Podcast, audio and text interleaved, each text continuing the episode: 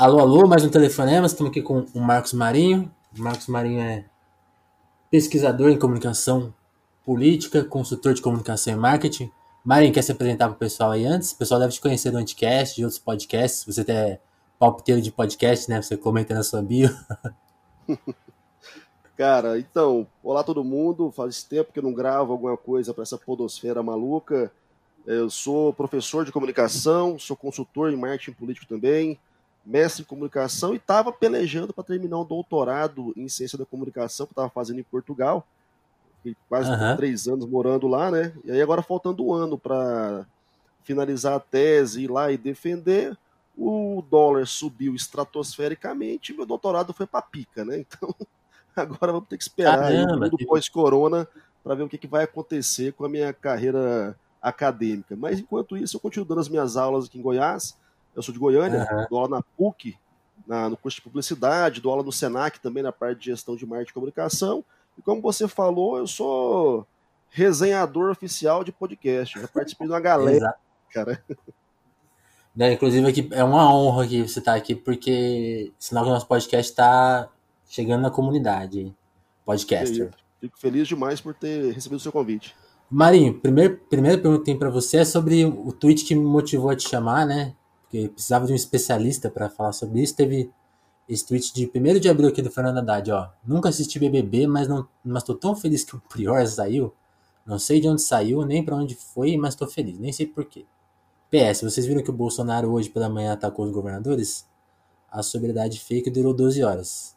Esse é o tweet dele que gerou muita discussão, porque muita gente ficou brava, muitos amigos meus que votaram nele, que são fãs de BBB, ficaram bravos com essa fala dele, porque ele falou ali meio sobre o BBB sem contexto, sobre, sem, sem saber o que acontece na casa, e muita gente ficou bravo também por ele falar desse assunto enquanto o mundo passa por uma pandemia, né? Usar, usar um, um programa de TV para atacar o Bolsonaro de uma forma meio simples, não sei o que, que, que as pessoas avaliaram.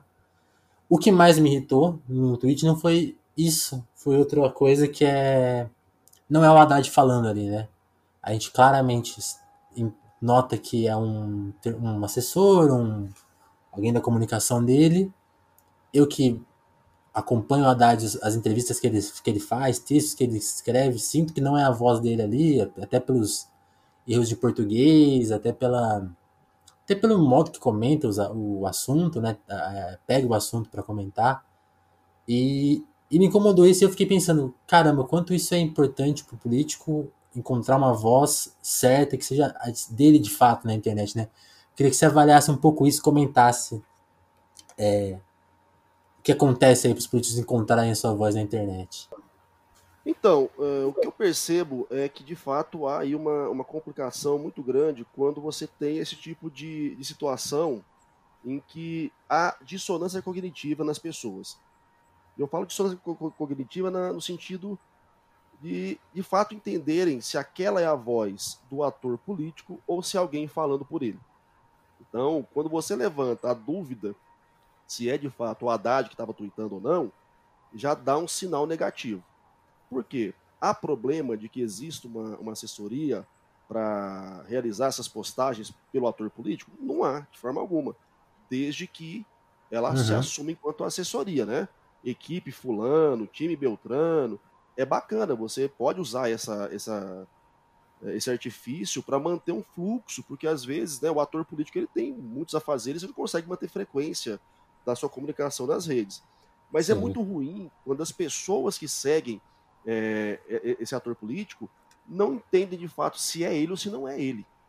Uhum. E aí, quando você tem um, uma postagem que se torna dissonante daquela imagem que você já viu o seu é, é, político ali, aquela pessoa que você segue, reverberando em outro canal, ou até mesmo nessa própria mídia, é péssimo, né, cara? Você fica em dúvida. Mas será que esse tempo todo eu estou seguindo de fato o fulano? Ou eu estou perdendo meu tempo retweetando coisas de assessoria? Porque as pessoas, quando se relacionam pela web, e, e, essa é uma das dinâmicas da web, né, esse bilateralismo que faz toda a diferença nos meios de comunicação, é, elas querem interagir com quem de fato elas estão seguindo. Então, se for para ela ficar ali retweetando a assessoria, ou muitas vezes conversando com a assessoria, sem saber que está fazendo isso, ela pode se sentir mal e desmotivada a continuar esse relacionamento. Um problema que eu acho grave é, você tem duas situações clássicas. Ou é o próprio ator político que gerencia sua rede, e aí muitas vezes ele vai acometido pela passionalidade, falar umas merda e depois tem que pedir desculpa.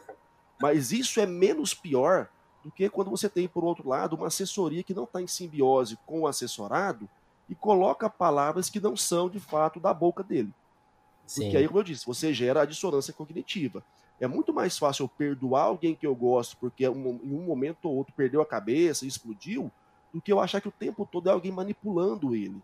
É alguém Sim. falando por ele que ele não tem de fato aquela, aquele pensamento. Então, no ambiente político, Vinícius, eu acho que é importante que haja um certo equilíbrio. Né? O que é que a assessoria pode falar, e aí se identificando enquanto assessoria, eu acho que é o melhor a se fazer, e o que de fato o ator político tem cabedal, né, tem know-how para fazer enquanto a sua própria comunicação. Porque também tem que tomar cuidado, às vezes o cara não sabe escrever, né? às vezes o cara não sabe conjugar verbo, e isso vai, vai depor contra ele. A não ser que ele seja um personagem caricato, não vai ser legal. A depender do público que ele quer atingir, ele tem que ter esse controle, tem que ter esse cuidado. A internet, Entendi. a comunicação na web, ela permite é, você, de repente, ser um pouco mais coloquial, né, no seu português, na sua maneira de escrever e tudo mais. Mas há algumas regras que limitam, né, principalmente as regras como diria Aristóteles, estão muito mais inerentes ao discursante. Porque, de fato, é o discursante Exatamente. que legitima o discurso. Então, se eu não estou é, é, corroborando minha imagem com a minha fala, cara, eu estou perdendo tempo na web. E estou deixando o povo confuso. É, e eu acho que o que reforça, talvez, a. Talvez o. Essa sensação ruim que eu tive, por exemplo, é a gente notar justamente com o adversário político direto dele, que é o Bolsonaro, e aí eu quero que você comente isso, porque essa visão é uma até que bate com a minha. Ele, ele no, justamente nesse espaço de disputa política que, que é o Twitter, né? até, até queria que você depois comentasse um pouco como que é uma arena importante, né? O Twitter.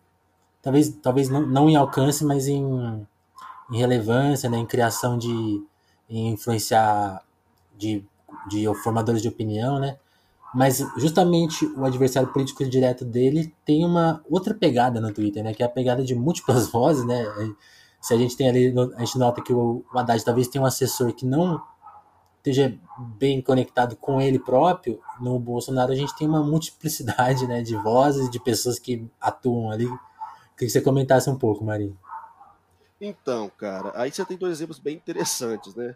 De fato, eu concordo com você. O Twitter, é, e aí eu posso estar tendencioso, porque para mim sempre foi a melhor rede, eu sempre gostei demais do Twitter. Só que o Twitter, em nível político, ele tem que ser entendido da maneira correta, né? Tem muito ator político que não uhum. entende para que serve o Twitter. O Twitter não é um lugar para você atingir massa, muita gente, não é um lugar para você é, ficar o tempo todo com disposição. O Twitter é um espaço da formação de opinião, da geração de embates e muitas vezes do escalonamento de temas para pautar a mídia tradicional e pautar as outras redes. O Ótimo. Twitter ele é povoado por uma galera que está lá para o embate.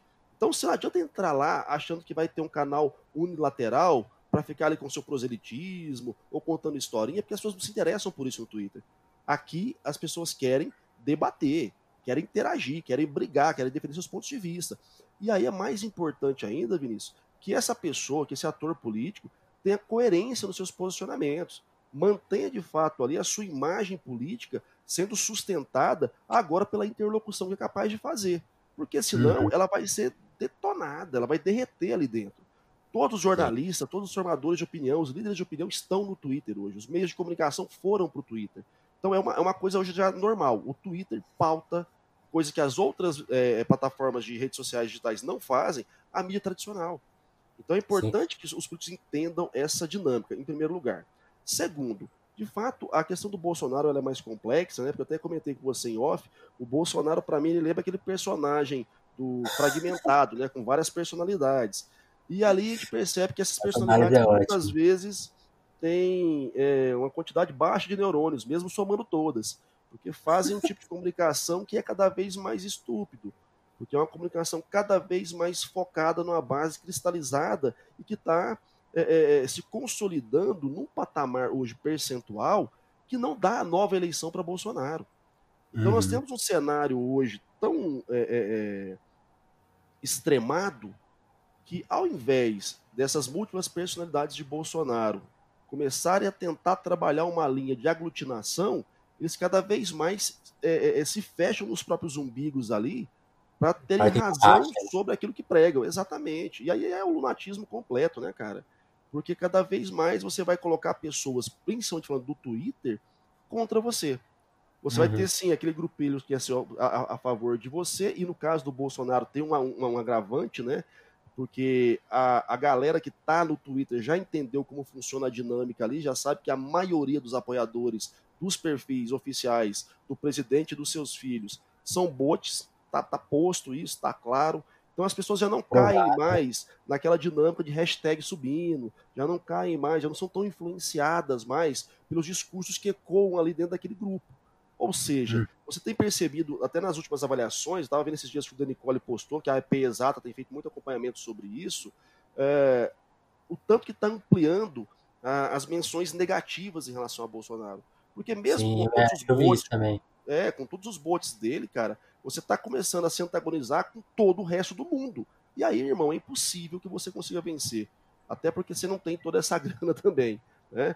E Sim. aí você vai ter sempre o problema de que quando não há um alinhamento coerente e não é uma, não há uma proposta de aglutinação na sua linha discursiva, você vai se confrontar com o restante da humanidade que é contra você. A gente está gravando agora aqui na, na quinta-feira e hoje teve um fato interessante, que foi uma reverberação aí de uma postagem uh, do Lula e do Dória, um meio que suportando o outro. E aí nisso veio o Carluxo com uma série de, de postagens nada a ver, sem coerência alguma, tentando é, é, bater no Dória, gente botando tag Lula Dória. Então, assim, e isso não está pegando mais, isso não está sendo suficiente para dar protagonismo positivo para os Bolsonaro. Então, os caras estão ficando desesperados mesmo.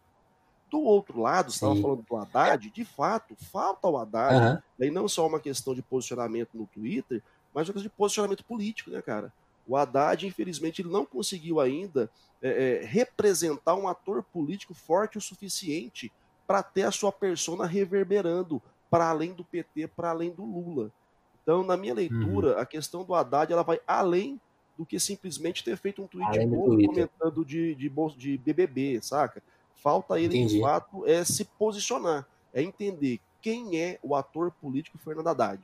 Como esse cara pensa, o que esse cara fala, como esse cara age. E aí trabalhar fortemente para romper até mesmo as barreiras que ele tem dentro do próprio PT. Que isso também ficou claro para a gente em 2018. Sim. Sim, entendi. Não, e, e, legal essa, essa análise que você trouxe, porque eu tinha uma visão que está desatualizada. Eu justamente contrapor que, por mais que a gente ache absurdo o que o Bolsonaro faz, como faz, e enfim, é, ironicamente, a, a, estratégia dele era a mais efic eficaz para conseguir algo, né? Inclusive conseguir uma eleição. Sim. Mas, é, mas pelo que você, ele fala para convertir, né, cara? Sim. Mas o que você notou bem é que essa estratégia está ruindo, né? Isso é curioso. Isso é novo, né? É, é, importante a gente perceber, e aí talvez os próprios bolsonaristas não, não tenham essa clareza ainda. Eles continuam tentando manter a, a, a, o discurso de que foram 57 milhões de votos, né? Bababá, babá, babá. Direto o Eduardo Bolsonaro fala sobre uhum. isso. Cara, Bolsonaro, ele simplesmente está deixando claro para a humanidade que ele conseguiu, de fato, ser a cara de um discurso que já estava pronto e que precisava ser ecoado. E esse discurso, ele era reverberado pelo exatamente o mesmo grupo que hoje continua ao lado de Bolsonaro, faça chuva, faça sol, que é em torno de 30% da população, um pouco menos que isso. Então, esse pessoal está cada vez mais cristalizado, está cada vez mais coeso em torno, em torno do Bolsonaro, porque entende que é a única pessoa capaz de dar vazão às suas mágoas, ao seu ressentimento, às suas uh, contrariedades com o mundo, com a ciência, com a terra esférica, com a medicina, e aí por aí vai, entendeu? É um pessoal que eu sim, até sim. comentei num, em uma live que eu participei essa semana, que são muito uhum. bem representados pelo Dostoiévski no livro Memórias do Subsolo. São os homens do subsolo, os, ran os rancorosos, os amargurados. E essa galera, cara, tá em volta do Bolsonaro. Ok, mas é só essa galera. O resto dos votos do Bolsonaro foram antipetistas. Isso está provado uhum. também. Uhum. E o antipetista Sim, só existe quando o Lula, de fato, é um risco eminente. Hoje em dia, Lula não é um risco eminente. O PT não é um risco eminente. Tanto que os bolsonaristas estão o tempo todo tentando resgatar o medo do Lula, o medo do PT, o medo do comunismo. Mas no momento de pandemia, de crise humanitária, no momento de economia ruim, de falta de dinheiro no bolso, isso não cola mais. Então aquela galera que por ocasião se aglutinou aos bolsonaristas, já pegaram o beco já, cara, já estão dando linha, já estão procurando outras lideranças políticas para se aproximarem. A sorte Sim. do Bolsonaro, na minha leitura hoje, é que ele tem dois fatores que o, o, o ajudam. O Eduardo Cunha estava preso, foi solto, mas está em casa, não está mais presidindo a Câmara, e não tem nenhuma outra liderança que de fato consiga é, ocupar esse vácuo de poder deixado aí pelo PT, pelo Lula e de fato aglutinar outras forças que deem a ele esse suporte. Há algumas pessoas tentando, principalmente no nível de centro-direita, um pouquinho de centro-esquerda, mas que tenha de fato é, é, esse know-how para entrar na batalha diretamente contra o Bolsonaro sozinho, não tem. Porque se tivesse, Bolsonaro já teria sido massacrado, cara. Entendi. Entendi. É, acho que, acho que é isso. Tem, tem, ele tá. É, é engraçado, justamente que é uma situação nova mesmo, assim, não tem. Não tem um, um, um para. O que eu queria te perguntar justamente, não sei se vai fugir muito do assunto, mas você enxerga que tem alguém que. Aí voltando lá à primeira pergunta, que consiga talvez eu queria que você pudesse comentar, comentar assim, em bons trabalhos, justamente de voz né, na, na, talvez não só no Twitter, mas talvez em redes sociais de uma forma até mais ampla. Quem está uhum. fazendo uma. que você sente que tem uma boa voz que conecta a realidade com, com esse material de rede social e de comunicação, assim? Cara, a gente está num momento interessante porque. Se nem o Bolsonaro mais está tá em alta, quem, quem tá em alta? Então, hoje você não tem uma pessoa só que ocupe o antagonismo direto com ele.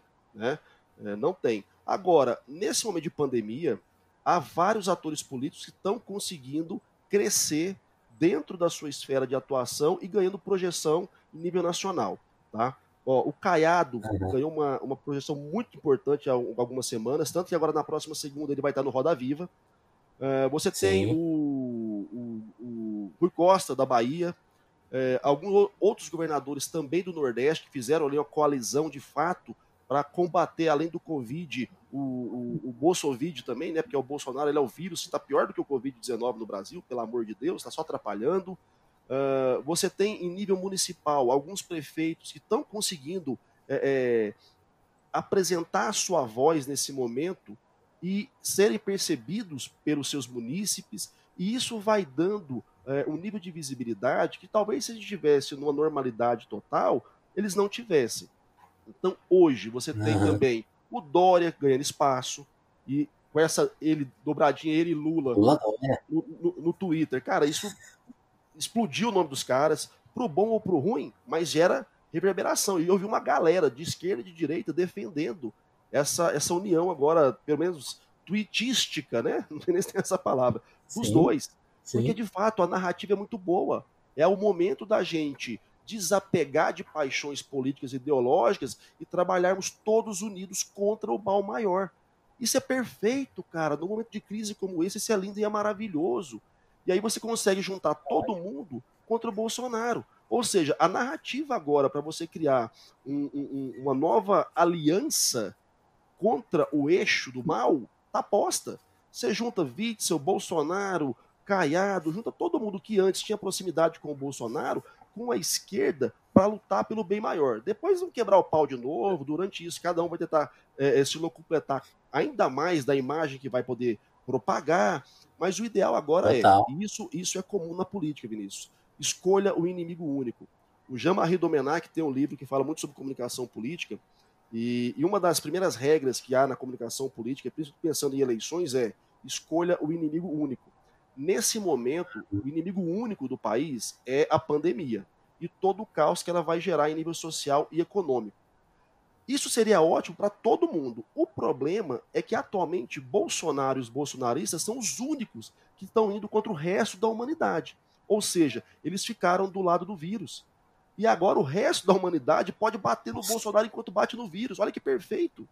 Sim, e quem sim. é um pouquinho mais sagaz e no caso Dória, Lula, e uma galera que tem mais neurônios e os polegares opositores funcionando, vão usar claramente isso para bater esse pessoal maluco que fica o tempo uhum. todo propalando misticismo e, e coisas sem sentido nas redes sociais, espalhando fake news que em segundos são desmascaradas no Jornal Nacional. Olha que loucura. Sim. Ô Marinho, mas agora uma coisa, uma, um contraponto aqui que eu quero que se discuta. A gente vê essa estratégia do, do Bolsonaro ser o único aliado no mundo do vírus, né? Assim, eu, eu tento nunca menosprezar a estratégia dele. Você acha que tem uma estratégia aí de talvez lá na frente, quando o bicho pegar mesmo, partir para alguma coisa. Não sei se.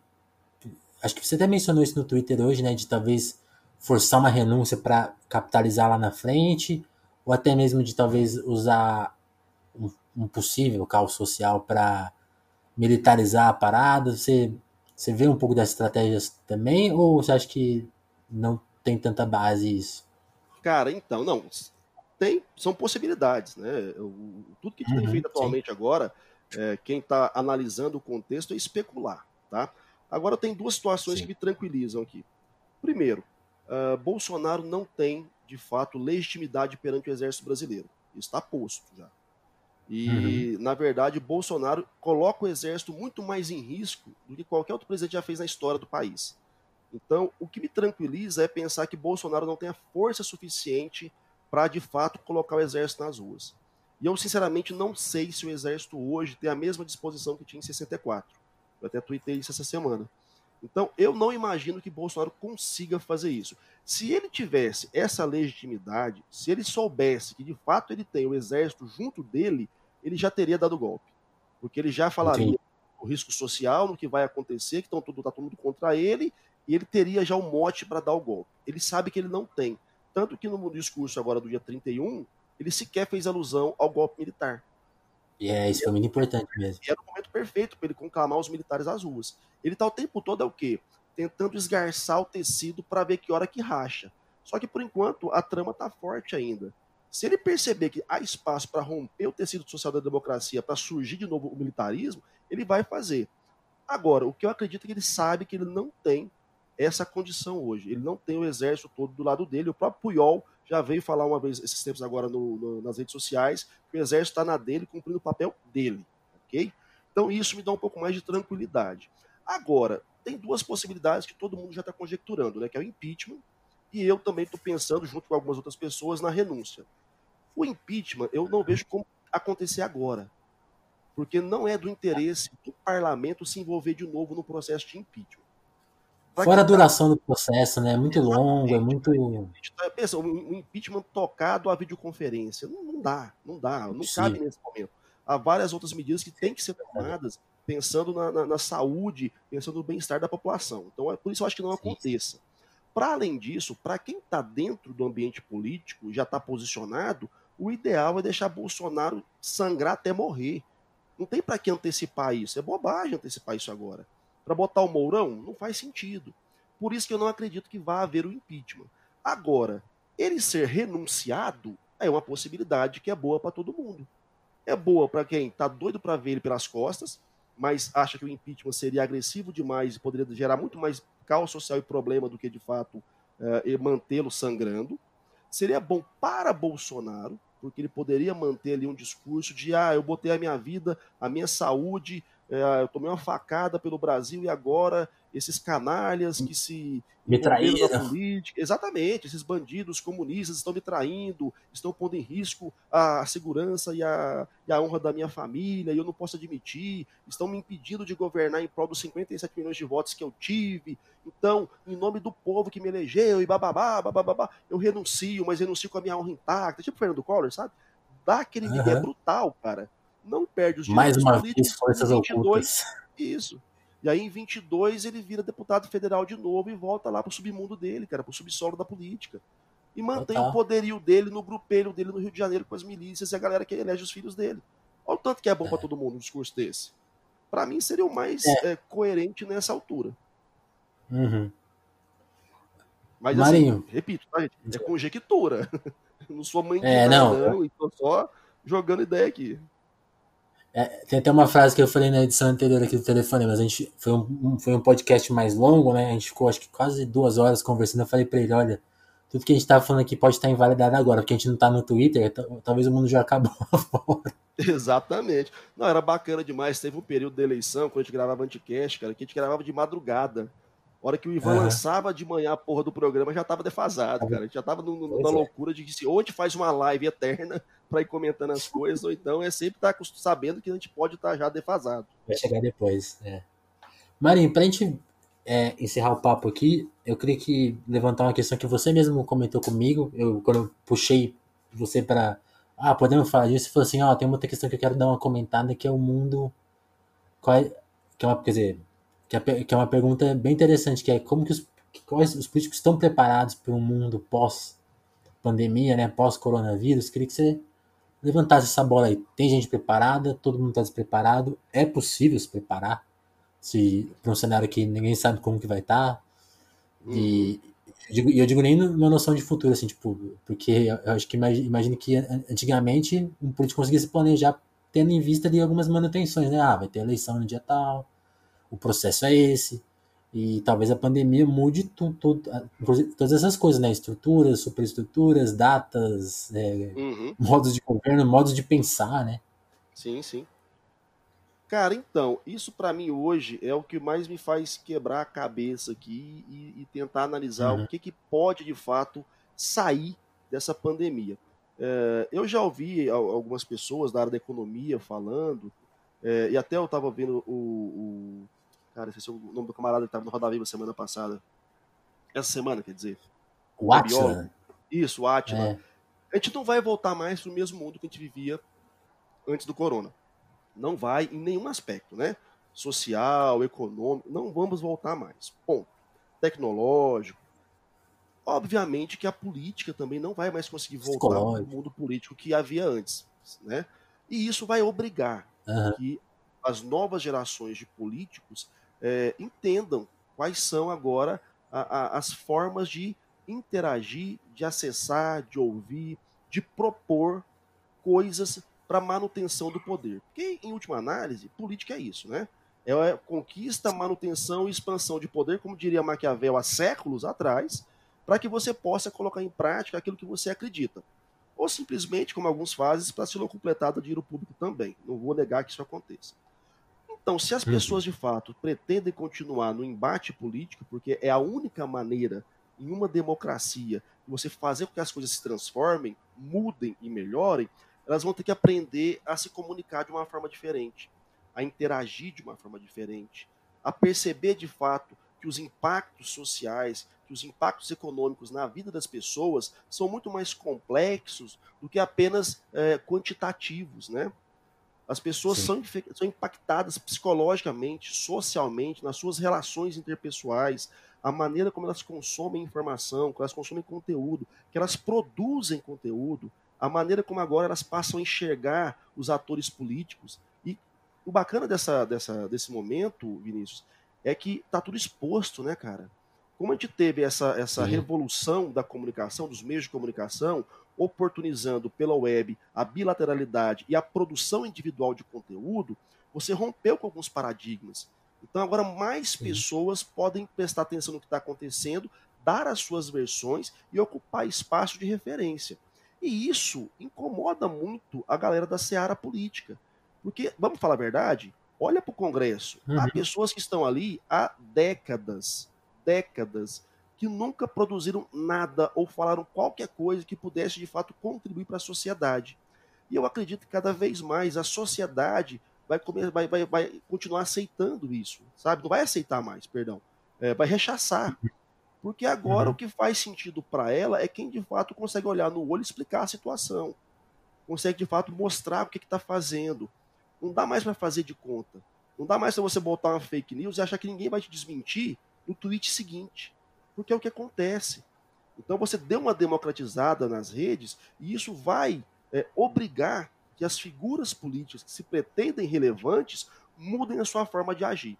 E aí vou ter que investir mais em comunicação, entender a comunicação, em, em psicologia social, é, vai demandar ações e atitudes num time muito mais acelerado do que a própria política, enquanto sistema, estava acostumada. E aí a gente tem um processo agora de mudança de, de perspectiva, até mesmo do tempo, né?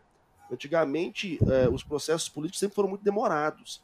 Hoje, com a dinâmica que a gente está acostumado a viver, seja para consumir informação ou consumir alimento, é tão mais rápido, tão mais dinâmico, você não tem mais tempo para ficar esperando uma resposta durar três meses, quatro semanas, um ano. Você quer que as uhum. coisas aconteçam rapidamente. Então a população está mais impaciente, ela está menos leniente com os processos demorados se arrastarem anos e anos. E isso começa a influenciar no tipo de pressão que elas vão oferecer ao sistema político. Cada vez mais intenso e cada vez mais constante. Quem estava acostumado a fazer política com a carta branca nas mãos que recebia nas urnas, pode esquecer. Isso não vai acontecer mais. É, é, óbvio que não é toda a população que vai ter condição de fazer isso. Mas essas pessoas, como eu falei, estão se envolvendo hoje na política e estão, de fato, reverberando as suas visões através do Twitter, por exemplo, de outras redes sociais, em várias lives, em várias falas no YouTube, em, em vários outros canais, os seus blogs, vão o tempo todo estar de olho na atuação desses caras. Então a pressão social na política ela vai continuar existindo. Boa. E agora aquela liderança de bairro que antes brigava um pouquinho, ela está aparelhada por grandes outras lideranças, pessoas de relevância nas redes, que muitas vezes não estão dentro da atuação política partidária, mas que mobilizam milhões. Felipe Neto é um caso disso. Sim. É assim, gostando Sim, ou não gostando, e, cara, e, o cara como... tem acesso a milhões de pessoas. Sim, ele é um dos poucos caras hoje capazes de mudar, de mudar uma narrativa, né? Ele, ele vira a chavinha ali e todo mundo vai pro outro lado.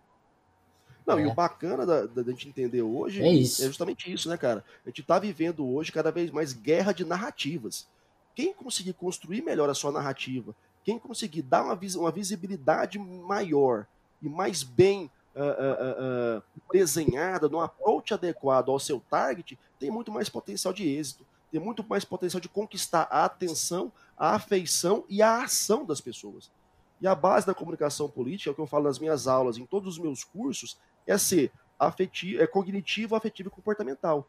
As pessoas têm que te entender, têm que gostar do que você diz e têm que agir em prol do seu objetivo. Seja compartilhando, seja comentando, seja é, disparando as correntes de WhatsApp, as pessoas têm que agir em seu benefício. Esse é o grande desafio hoje da atividade política. Conseguir que a sua atuação orgânica seja poderosa e constante, que a sua militância virtual, digital, de fato esteja aguerrida o tempo todo e não só em período eleitoral. Boa. Boa, Marinho. Boa perspectiva, boa análise. Queria te agradecer pelo papo. E qualquer novidade a gente senta aí de novo para conversar. Vamos ver como as coisas vão se desenrolar aí nos próximos dias, próximos meses, né? E a gente fala mais. Valeu. Valeu, Cara, Queria te agradecer pelo papo. Que é isso, Luiz. Estou à sua disposição. Sempre que precisar, é só chamar.